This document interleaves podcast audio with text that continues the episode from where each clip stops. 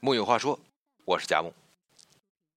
每到逢年过节或者有休息日的时候，我们中国人呢，就愿呼朋喊友的聚在一起，吃吃喝喝呀，唱唱歌啊，这都是必然要举行的活动。说起唱歌，那一定是选择要去 KTV 的。说起来，这 KTV 也能算上一个小小的江湖。你看，在一个密闭的空间里，难免会有暗流涌动，通常呢，让人避无可避。怂，不可能，必须硬着头皮上。有人说呀，这就是在 KTV 里也要装逼，但我不同意这种“装逼”这个词儿，这个词儿太土掉渣了。我觉得呀，那是优雅的。展现自我，究其原因呢，是因为和你在一起的这一群朋友里，有你很想要在他面前好好表现的人，比如略有好感的异性、刚认识不久的朋友、领导或者同事，甚至是塑料姐妹和情敌等等。哎，这个时候。如何不经意的表现自己在唱歌方面的能力，展现自己两米八的气场，便可拉拢友人，碾压仇人。当然，又或者，你就是生性张扬，就要随处装逼，在 KTV 也不放过，那也可以。今天，咱们就来推荐给你几个在 KTV 装逼的小攻略。第一点，出场的方式。如果是和朋友们一起进入包厢，你就要在大家还犹豫不决的时候，假装互相谦让的时，首先掌握点歌的主动权。这个时候能最大程度的吸引他人的注意，顺带呢，也把整个气氛炒热了。如果你有事要迟到，点歌台里呢，你发现已经积压了十几二十首歌，点完之后呢，就要先坐着，静静的玩会儿手机，等三四首歌过后，就会有人开始注意你，就会问你，怎么不点歌啊？你这个时候一定要羞涩的说，我点了呀，在后面呢，不着急。这位热心的朋友有很大的概率会主动帮你把你的歌置顶。如果他没有这个意思，自己手动置顶就显得很顺理成章了。是你先问了我为什么不唱歌的呀？第二点，就是点歌的方式。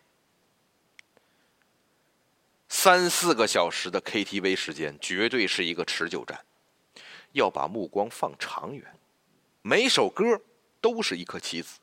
要让每颗棋子在棋盘上排列的大气好看，又容易赢。乍一看，所有的歌似乎都是随意点的，其实你自己知道，他们有偏向而又相对均匀的涵盖了中、英、粤和闽南语歌。当然，如果你会日文或者韩文，其他小语种你也可以点，但是一定要保证自己的发音基本上正确。男女歌手的歌，老歌新歌，大陆歌手的歌和港台歌手的歌也要涵盖。你的朋友们固然不会时时刻刻的关注你，但他们会以不可控和不可猜测的频率从手机屏幕上偶尔抬头。若他们看见了和上一次抬头时不一样风格的歌，就会在心里默默感叹：“哎，这人唱歌的曲风好广啊，牛叉！”第三点就是点歌的组合。一般来说呢，每个人点歌的时候都会连续点两三首歌，中间间隔大概三四首歌之后再点两三首。这样既可以每一组都唱过瘾了，又有了充分的休息时间，等待下一次的蓄势待发，也给了其他人表现的机会。那么这两三首的组合怎么组合，也是一个技巧。点两首同一个歌手的歌。点两首相同曲但是不同词的歌，或者是两首同一类型的歌，比如都是飙高音的之类的啊。点个歌都这么讲究，还不能说明你这个人做事啊，做人处事有逻辑、有条理吗？第四点呢，是要掌握巧妙置顶的方式。顶别人的歌其实是挺惹人烦的，这一点在 KTV 是个忌讳，啊，对方好不容易等到屏幕上滚动的下一首歌的提示，已经默默的瞄准了话筒的位置，前奏一响，发现不对，才意识到原来是有人把歌置顶了，他会在小本子上默默的给你记上一笔。但如果是朋友在唱某一首歌，让你十分自然而然又合理的想起了另一首歌，反而能营造。营造一种互动感，特别是呢，你后面这首歌要和他一起合唱，哎，一起唱完之后，两个人再串起一点共同的回忆，这就顺理成章了。顶歌也不怕，而且还能让对方觉得你是真的在认真听他唱歌，真的有在默默的关注他。第五点呢，那就是评分的小心机。现在很多 KTV 都可以评分了，虽然那个评分不靠谱，但是能够拿到满分，是一定会获得别人的关注的。你可以在自己安心放飞自我的时候，跟朋友一起唱歌时呢，先把有评分的歌好好练习一下，将分数刷上去。这样，在你需要装逼的半陌生场合，当你轻轻松松的唱出了一首高分之后。一般会引起友人们的惊讶和夸赞。你以为这就够了吗？不，千万要注意，重头戏在后面，一定要控制一下自己狂喜的面部表情，也装作稍微吃惊的样子，暗示大家你其实是第一次唱，一个不小心就唱出了这么高的分最后一点呢，一定要记住一句话：这首歌。我是第一次唱，这句话绝对可以作为 KTV 专用的口头禅。若是唱得好，可以使你的厉害程度和装逼效果翻倍；若是唱得不好，也有了借口，必定第一次唱嘛。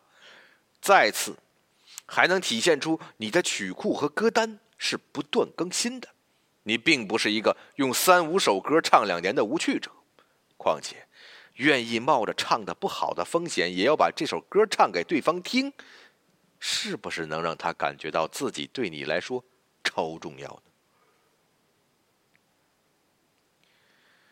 不过说了这么多，KTV 装逼，也有朋友提到了，说去 KTV 不是为了泡马子，就是为了玩骰子、喝酒，谁会真的认真唱歌啊？这句话。让我无言以对。我觉得自己输了。哎，每个人都是戏精啊，但是呢，总归还是有老实人的。在 KTV 认真唱歌的人就没有吗？希望这些认真唱歌的人能从我们今天的小攻略里获得点拨。木有话说，我是佳木，咱们下回接着。唱。